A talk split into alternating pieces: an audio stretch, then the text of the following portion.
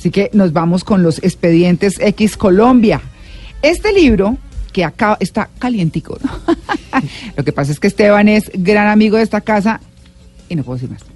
Esteban Cruz Niño es el autor de este libro, Expedientes X Colombia, eh, que habla específicamente de esos de esas cosas raras que pasaron en el país, que no se supieron mucho porque eran secretas y que él encontró cómo publicar, porque sé, sé que Esteban, buenos días. Muy buenos días, María Clara. Gracias por invitarme acá nuevamente. Me siento muy, muy feliz y de verdad, todo corazón, gracias a usted, a Simón, al señor Quintero por dejarme estar aquí en Blue Jeans y contarle a todos los que nos escuchan, a usted que está a esta hora al otro lado de la radio, sobre Expedientes X Colombia. Bueno, eh, eh, ¿cómo es que se llaman los archivos estos? Eh, ¿Eran des qué? Desclasificados. Desclasificados. ¿Qué quiere decir? Una, para que todo el mundo sepa, este libro está basado en archivos desclasificados. ¿Qué son archivos desclasificados? Sí, todos los gobiernos del mundo tienen archivos que no quieren que se sepa, que están, eh, digamos, Secretos. secretos. les colo- por eso se le llama X. Eh, el cine X, por ejemplo, era el cine porno, o cuando dice que mantan X o cosas así. Sí. No, en serio.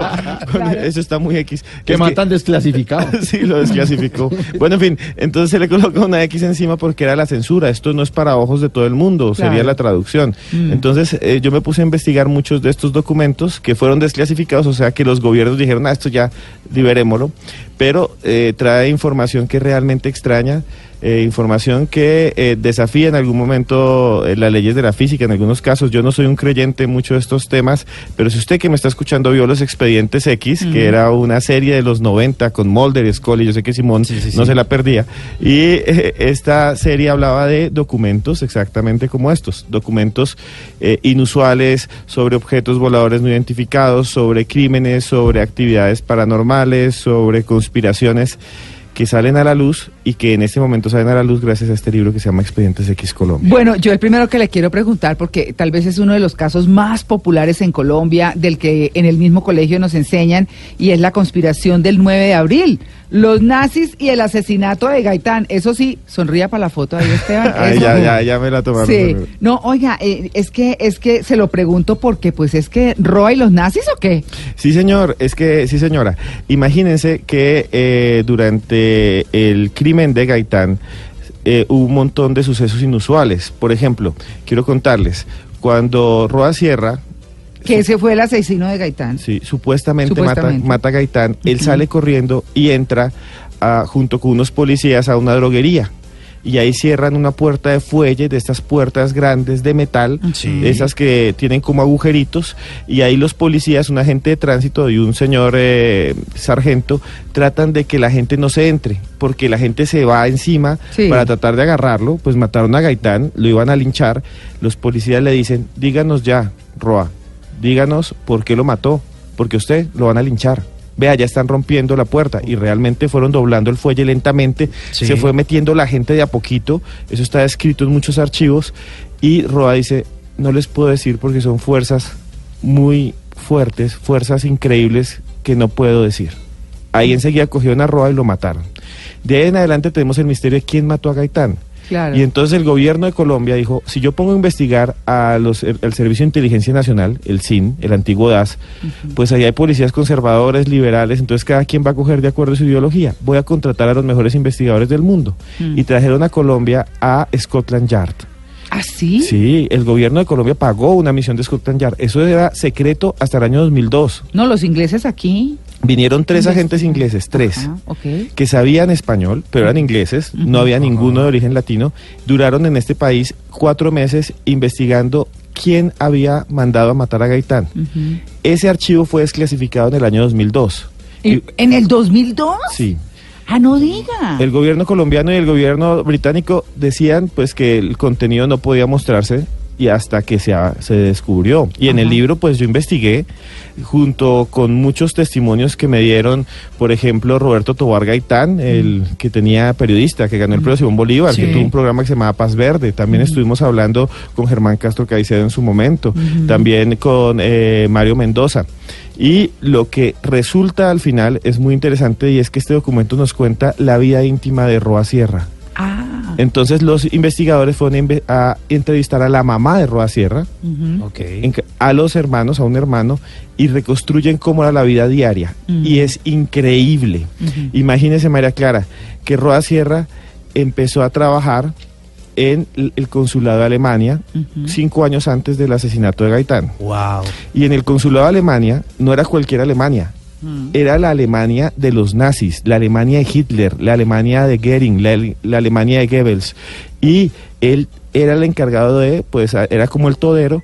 Y hay una cosa muy interesante, todos dicen que este señor Roda Sierra tenía un anillo en el dedo.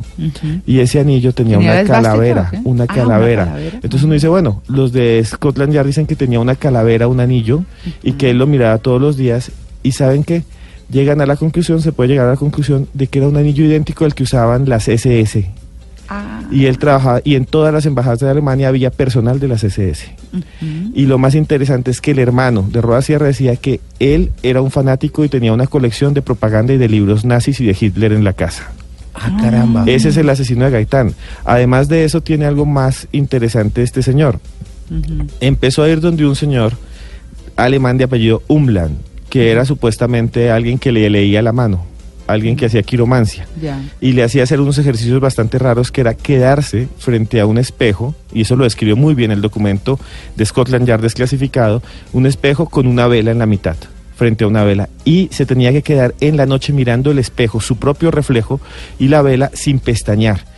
Y le habían dicho, este alemán, que además era supuestamente también cercano a los nazis, que en ese espejo se iba a ver su verdadero ser, su verdadero yo, algo que para nosotros es estúpido, absurdo, Mm. pero para él, un fanático, de pronto pudo haber sido increíble. Y se quedaba mirando y él le decía a su esposa y a un amante que tenía con un hijo, porque Roa Sierra tuvo un hijo y Mm. hay descendencia del asesino de Gaitán, Ah, sí. es otra cosa que están en los expedientes X, que empezaba a salir otro rostro y ese rostro que salía era el del general Santander o el general Uribe Uribe. No. Ok. Pero Es demente un poco, ¿no? Sí, un pues, por eso. corrido, Pero un poquito. Cuando el señor Uy. mata a Gaitán y lo cogen y lo linchan y lo matan, cuando encuentran el cadáver, el cadáver de Roda Sierra tiene dos corbatas que se había puesto ese día.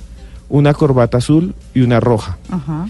que era la del Partido Conservador y el El Partido liberal, Liberal. claro. Dicen los agentes de Scotland Yard que la mamá estaba cansada de que Roa Sierra llegara a la casa con las manos manchadas de dos colores, azul y rojo. Mm. ¿Por qué hacía esto? ¿En dónde lo hacía? Bueno, ahí está en Expedientes X Colombia más esta historia Claro. entre los nazis y el asesino de Jorge Eliezer No, pero eso sí es Está de las cosas que uno ni buenísimo. siquiera se imagina, ¿cierto? Sí, Eh, ah, incluso eh, yo no sé si mi papá me decía que que Roa Sierra no, no había sido el asesino, sino que lo habían señalado, ¿no? Que en la calle fue el primer bobo que estaba pasando por Sí. ahí. Como, "Eh, este fue. Sí. Y que entre todos lo, lo persiguieron. Sí, hay una cosa muy interesante. Esa teoría, esa teoría eh, está basada, incluso la firma, yo tuve la oportunidad pues de sacar un documento también del señor Plinio Apuleyo Mendoza. Sí. Plinio Apuleyo, su padre. Plinio Mendoza Neira, estaba al lado de Gaitán el día en que lo mataron. El papá de Ah. Plinio Apuleyo Mendoza le estaba cogiendo el gancho y le dijo, ven que te tengo que decir algo. Eso fueran las últimas palabras que escuchó, escuchó Gaitán en su vida, las de Plin- Ah. del papá de Plinio. Dice el papá de Plinio que él, el padre, vio otra persona con un sombrero atrás que le señalaba a quién tenía que matar el asesino, que es lo que nos está diciendo el señor Quintero. Y lo identifica como un señor Potes, que va a ser un agente del Estado. Incluso en el libro van a ver la dirección de la casa de Potes y un testimonio de alguien que fue allá, identificado plenamente, y este sargento retirado le dice, yo maté a Gaitán. Todo está en, en el libro Expedientes Colombia X, ahí van a Buenísimo. poder, hay muchos textos sobre él y hay muchos casos increíbles que rodean el 9 de abril. Bueno, pues ahí está este libro maravilloso que tiene unas historias fantásticas. Las historias no solamente eh, están eh, eh, en Bogotá, por supuesto que hay en todo el país. Hay otra muy importante. Una, una que se llama eh, Barranquilla 2132. Y, y es un libro que predice el futuro. Esto es muy extraño, vean. Esto sí a la gente le encanta. Hay un señor que se llama José Antonio Osorio Lizarazo. Es uno de los grandes escritores de la historia de nuestro país. Él eh, se ganó el premio ESO, que era un premio muy importante de literatura. En 1964 falleció. Hace ya bastante tiempo. José Antonio Osorio Lizarazo escribió muchos libros, sobre todo so- eran libros costumbristas sobre la pobreza, mostrando la pobreza del país. Uno se llama El Camino de la Sombra, muy buen libro. Otro se llama La Casa de la Vecindad, que no tiene que ver con el chavo. y esas cosas.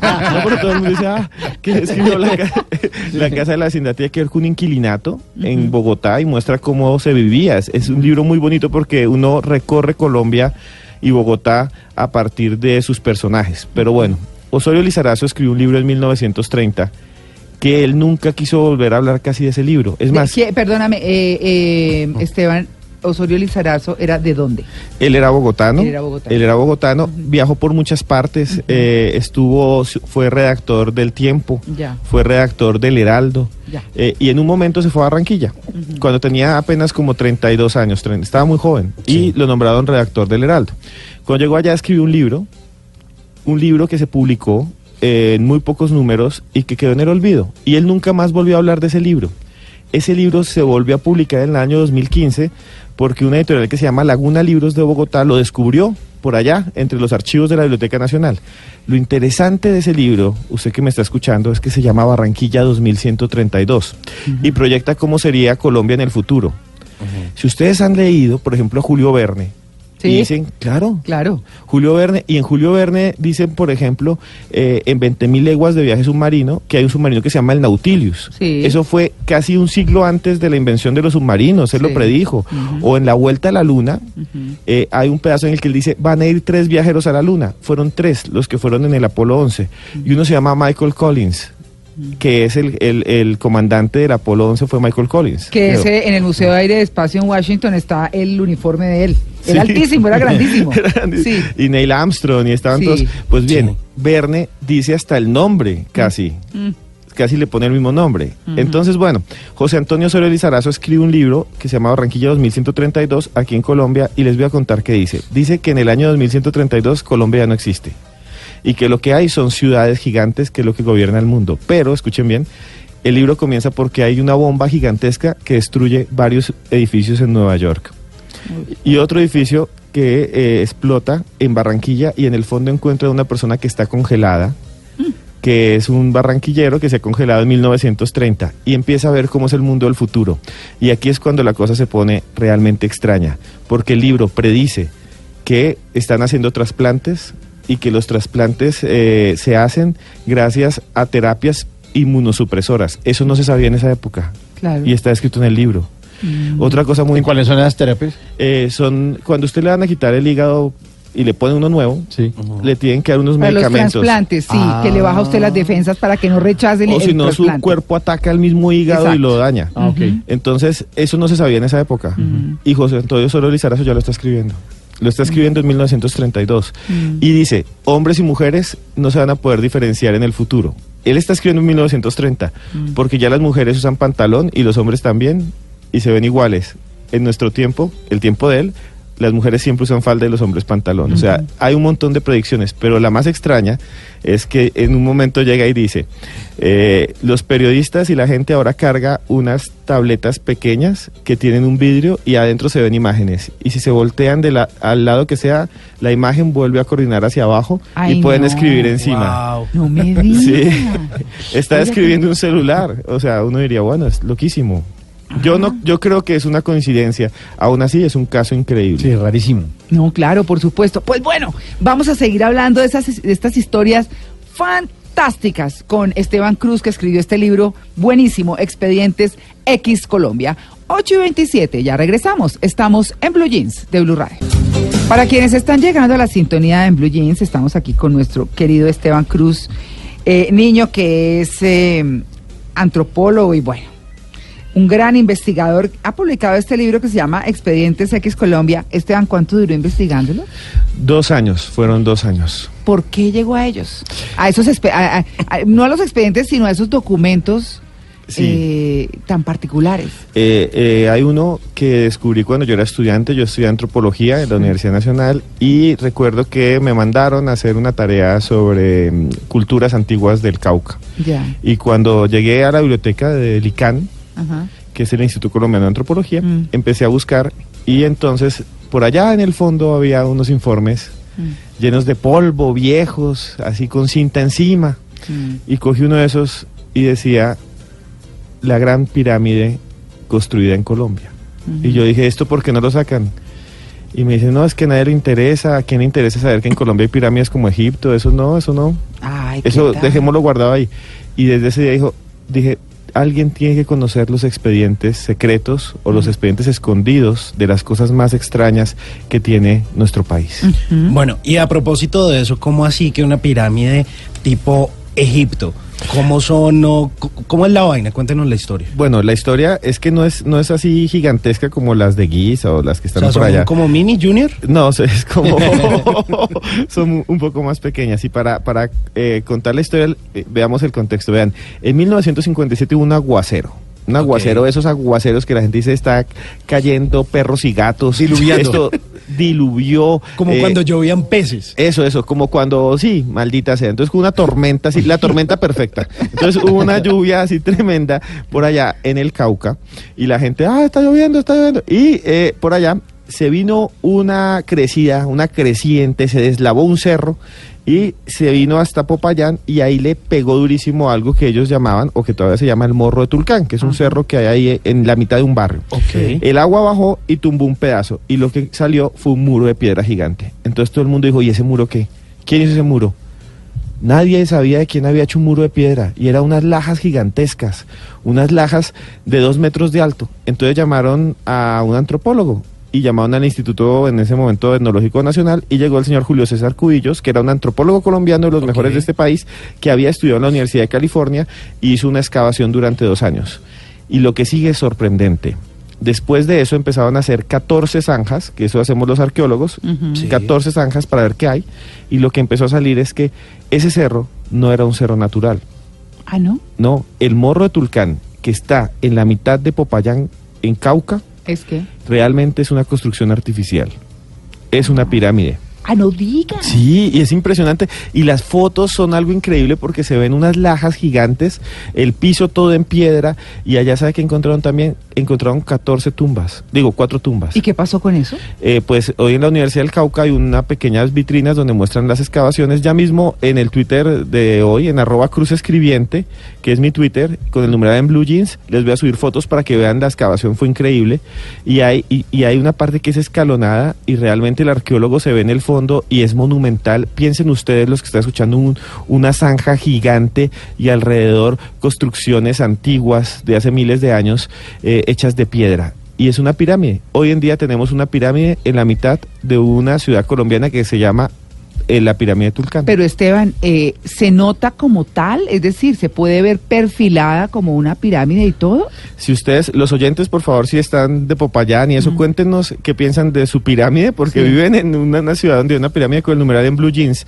Sí, eh, María Clara. Sí. Lo impresionante es que si uno ve desde fotos satelitales, desde Google Earth, se ve la pirámide de manera impresionante. Las fotos que se han tomado desde el aire, las fotos satelitales, muestran una construcción en forma piramidal. Ay, bueno, sí, pero, hola. pero aquí es está construida como con piedras. ¿Qué civilización la construyó? Porque Sí. bueno, tenemos a los incas un poquito más abajo eh, y ellos alcanzaban a llegar hacia hasta la parte de Pasto. ¿Ellos tuvieron algo que ver con eso o quiénes? No, la pirámide de Tulcán es mucho más antigua. Eh, no sabemos qué ni quiénes la construyeron. Lo que se supo en la excavación arqueológica es que alrededor de, esta, de este monumento había un lago. Entonces imagínense cómo haber sido en su momento cuando se construyó. Imaginen una pirámide alta de unos 50 metros, de 40 a 50 metros, en la mitad de un lago. ¿Quién la hizo? Se dice que pudieron haber sido los indígenas pubenses, que eran los que habitaron esta zona de Popayán, pero pues no tenemos ni idea. Es más, en la excavación se encontraron cuentas de collar y caracoles que venían del mar. O sea, lo que nos dice es que este pueblo, lejos de la costa, tenía conexión con No, un poco lo que le pasa a Villa de Leyva, ¿no? Con todos Mm. esos... Lo triste es que nuestro país no ha explotado esto y podríamos tener un atractivo turístico que es una pirámide. Pero Esteban, ¿pero qué hicieron esos, esas eh, tumbas que encontraron? ¿Qué Es- pasó con eso? Esto es muy interesante. Las tumbas tienen lo siguiente. Todas son de niñas. Los cuerpos que se encontraron son de niñas. Y les faltaba la cabeza o el Ah. cráneo estaba aplastado. Entonces se piensa que tal vez en la pirámide se hacían rituales Mm. de sacrificios y estos eran eh, pues entonces los cuerpos de las personas que eran sacrificadas. Ya. Eh, no es un- algo raro porque pues los mayas hacían lo mismo y los aztecas y que sean niñas pues habla como esa costumbre de, de la fertilidad y estas cosas. Sí. Sin embargo no podemos afirmar nada porque extrañamente también se encontraron y esto es muy raro ningún documento colonial de los españoles, ningún documento de los que llegaron aquí a conquistar habla de la pirámide, ninguno. O sea es como si nunca la hubieran visto, pero en la pirámide hay enterrados huesos de caballos españoles. Ah. Eso es algo rarísimo, entonces se cree que tal vez los que llegaron acá, los europeos, la saquearon y se quedaron callados Calladitos. Para que después no ¿Cómo dijeran. hicieron todo? Se robaron el oro. Porque está todo. toda guaqueada. Claro. Sí. Ah, ok. Claro. Oiga, Esteban, eh, mucho, mucho se ha hablado eh, del milenario monstruo del eh, lago Ness, pero también se habla de un monstruo en el lago de, de Tota. ¿Qué sabe usted de eso? También sale en el libro. Sí, eh, Nessie, ¿no? Le dicen al monstruo del lago Sí. Ness. Sí, ¿Algún Nessie día? le dicen. Sí, sí, no. eh, aquí en Ness. Colombia también tenemos un montón de monstruos en los lagos y eso, pero Sí. eh, en Argentina, por ejemplo, tiene uno que se llama el Nahuelito, que es en el lago Nahuel y le han tomado fotos y todo. Entonces el mundo dice, ay, llegó el Nahuelito y no sé qué. Hay ¿Pero es muchos. qué? Es como un dinosaurio para ellos, para los argentinos. Y es muy famoso. Nosotros también tenemos eh, una, gran, una gran cantidad de historias en lagos y lagunas. Por ejemplo, no sé ustedes, los que nos están escuchando alguna vez, su abuelo les contó sobre, ay, allá hay una laguna encantada. O la Mm. laguna encantada. Todo pueblo en. Colombia tiene una laguna encantada. Sí. Bien, el lago de Tota es el segundo lago con agua dulce más grande de Sudamérica. De, en altura, ¿no? Porque hay otros abajo. En altura. Es el segundo después del Titicaca. El Titicaca en Es el Bolivia, segundo. sí. Está el lago Popó, pero está todo desecado, entonces ya eso ya quedó muy mal. Y allá, desde hace mucho tiempo, en ese lago de Tota, algo extraño iba pasando.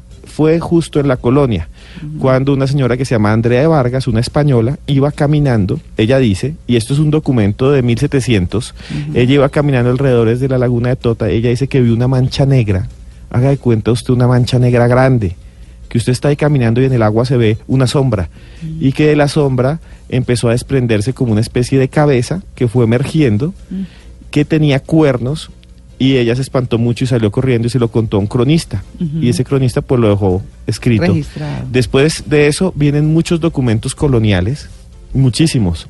Manuel Ancísar también, ya en la República y muchos más, que nos hablan de que en ese lago los indígenas y las personas vecinas decían que vivía un monstruo largo. Piensen ustedes, no es como un dinosaurio, sino como una serpiente larga, como con brazos largos y una cabeza que tiene cuernos y la cabeza es más grande, como un renacuajo gigantesco y monstruoso. Y ese le llamaban el diablo ballena. El diablo ballena. Entonces, El eh, diablo ballena. esa es la historia que le van a decir, el Ajá. diablo ballena. Ya. Pues no volvió a verse, pero en el siglo XIX sí hay varios testimonios de que lo habían visto. Nadie volvió a hablar de él. Qué interesante. Entonces la teoría es, se extinguió, eh, Lourdes que es ambientalista, se ex- había tal vez un Sí. animal que no era tan grande o de pronto un, un pez gigante y se extinguió, o de pronto abajo en la laguna todavía había un animal que no hemos conocido, que pues no sea un monstruo, pero sí un animal que la gente creía que era un monstruo. Claro. Yo no les puedo decir nada, pero los documentos están desde la colonia y los encuentran en el libro Expedientes X Colombia. Bueno, súper bien. 8 y 44. Estamos aquí callados, escuchando a estas historias fantásticas que están en este libro. Ya regresamos, estamos en Blue Jeans de Blue Radio. Vamos a seguir con Esteban aquí para cerrar en eh, estos archivos X Colombia, un libro maravilloso que tienen que conseguirse porque de verdad que está buenísimo. Yo quiero preguntarle por un capítulo muy particular, experimentos paranormales de la CIA sobre San Andrés. ¿La CIA San Andrés? Sí, eso es muy raro, vea. Eh, María Clara, en la Guerra Fría... Nada que ver con el plan 25 No. de Sam. nada, nada, nada. Ni, ni con cuando uno va y le dice tiempo compartido en San Andrés. Eso sí es, No sé nada. eso sí es un enganche Sí. paranormal. Bueno, en fin, usted va, usted va eh, a los años 70 y 60 y el mundo estaba dividido en dos. Estaba el bloque capitalista Sí. y eh, pues el comunismo internacional. Claro. A eso le llamamos la Guerra Fría. Sí. China y la Unión Soviética contra Estados Unidos y Europa Occidental. Y el escenario de la Guerra Fría de lucha fue el tercer mundo, Vietnam, Laos, Nicaragua, Cuba, Colombia. Aquí es donde se dieron la guerra realmente porque nunca hubo un disparo en Moscú ni hubo un disparo en Nueva York. Entonces la CIA empezó a preocuparse y creó como una especie de división que llamó el proyecto Stargate. Durante 30 años el proyecto Stargate fue secreto. La gente que decía, hay un proyecto todo loco allá en la CIA que tienen unos psíquicos, eh, decían, está loco, está loco. Pero sí, ¿qué era el proyecto Stargate? Era un grupo de psíquicos que ellos reunieron en un lugar cercano a la Universidad de Stanford, en California. Ajá. Y allí, bajo la dirección, no de gente loca, ni de brujos, ni de gente que saca entierros, ni encuentra guacas como hay acá. Aquí no hay parapsicólogos, aquí hay un montón de estafadores. Allá se había, no en serio, allá sí hay, allá sí hay eh, parapsicólogos y era un señor que se llamaba, vea, este nombre le va a encantar a usted, Harold Putov. El doctor Putov. ¿Por qué? ¿Por qué? no sé por qué. no sé. Porque tiene cara. Eh, sí, Por Harold, ¿cierto? sí, Por sí, Harold. sí, Por- sí, es sí, por sí, Harold. sí, Sí, Pero. ¿por qué ese doctor siempre tiene la ca- cara de doctor bravo? Putov. Porque es el doctor Putov. Bueno, el doctor Putov. el doctor Putov existe, Harold Putov, y otro doctor que era May, doctorados en física, eh, inventores. Uno de ellos ayudó a inventar un montón de elementos militares. Los encargó la CIA y el Pentágono para hacer un proyecto que se llama Stargate, donde tenían un grupo de psíquicos, escuchen bien, gente que podía supuestamente ver qué sucedía en otro lugar del mundo solo con concentrarse. Eso le llaman visión remota y eso lo estudió la CIA. La visión remota viene desde la India cuando la gente hacía eh, meditación y podía supuestamente desdoblarse y ver otras partes. La CIA quería hacer eso y comprobar si existía. Y aquí viene la cosa más rara. Ese proyecto duró mucho tiempo, incluso contrataron a Uri Geller, Ingo Swann, un montón de psíquicos famosos, y en una de esas, el mismo doctor Putov, en un documento desclasificado que yo encontré en los fondos de la CIA, yo mismo lo busqué en los fondos de la CIA, este señor vino hasta Colombia, entró por Costa Rica, entró a Bogotá, se cambió el nombre, no sabemos por qué, llegó hasta San Andrés y en San Andrés se quedó como 15 días con un nombre falso y el segundo del proyecto paranormal más importante del Pentágono vivió en San Andrés 15 días y se comunicaba por un teléfono satelital con la base de psíquicos que tenían en California y les decía, dibujen lo que estoy viendo. Y en el informe y en el libro van a ver los dibujos. Los psíquicos dibujaban San Andrés a kilómetros de distancia y son impresionantes los dibujos. ¿Qué hacían y por qué querían estar en San Andrés? ¿Era simplemente un lugar donde controlaban o querían simplemente probar? No lo sabemos. Lo que sabemos es que los militares de Estados Unidos que llevaban a cabo los experimentos paranormales más importantes del Pentágono estuvieron en Colombia en 1970. Ah, vea usted. más rara. Bueno, pues esto ha sido fantástico. Esteban, ¿dónde consiguen el libro? Vea, ustedes simplemente van a cualquier librería, Panamericana, Nacional, Lerner, la del vecino, cualquier librería, menos la pirata. La pirata no, esa que está en el piso no, porque a veces es muy triste que les venden el libro y sale con una página al revés, sin una página, en la mitad vienen páginas de las 50 sombras de Grey y se confunden.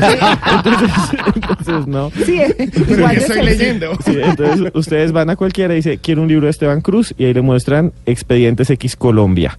También tengo dos antiguos, Los monstruos en Colombia sí existen y uno que es muy aterrador que asusta que es el de vampiros, caníbales y payasos Uy, sí. asesinos. Sí. Pero el de los monstruos es interesante, es la vida de los principales asesinos en serie de Colombia y cómo los capturaron. Y quiero decirles rápidamente, en mi Twitter, que es arroba cruz escribiente, estoy haciendo un, un, un ¿cómo se llama? Una rifa, Mm. una rifa por redes. Ustedes solo entran ahí, me siguen en arroba cruz escribiente y el primer tweet, ahí lo ven, tienen que entrar a un canal de YouTube, suscribirse, es el segundo canal de misterio más grande de este país de Colombia, es uno que tengo yo con otra gente, que se llama Un Mundo de Misterio, y ahí me colocan un mensajito, y el 30 vamos a entregarle de regalo a alguno de los que estén ahí el libro. Muy Sin bien. embargo, cómprelo y vaya allá y lea lo que de verdad a mí me costó dos años y usted durará, yo creo, dos, tres días y va a quedar súper feliz y emocionado como todos. Sí, este libro, se, yo creo muy que el juicioso se lee en dos días, Esteban. Sí, señor. Y si uno se pega sus buenas horas, en una noche está listo. Sí, y hoy voy a estar en el sofá, allá entre... Sí. Entre Pokémones y, y Sí. entre, po- Cómics. sí, un Pokémon paranormal, entre cómics y Pokémones y cosas así, entre Ricky Bueno. Mortis. Allá nos vemos a las 2 de la tarde. Gracias, Esteban, por venir. A usted por invitarme, María Clara, y de verdad para mí es muy bonito estar aquí. Ay, no, muy chévere. Bueno, nueve punto de la mañana hemos hablado de misterio, hay muchas más cosas en este libro. Ya regresamos, estamos en Blue Jeans de Blue Radio.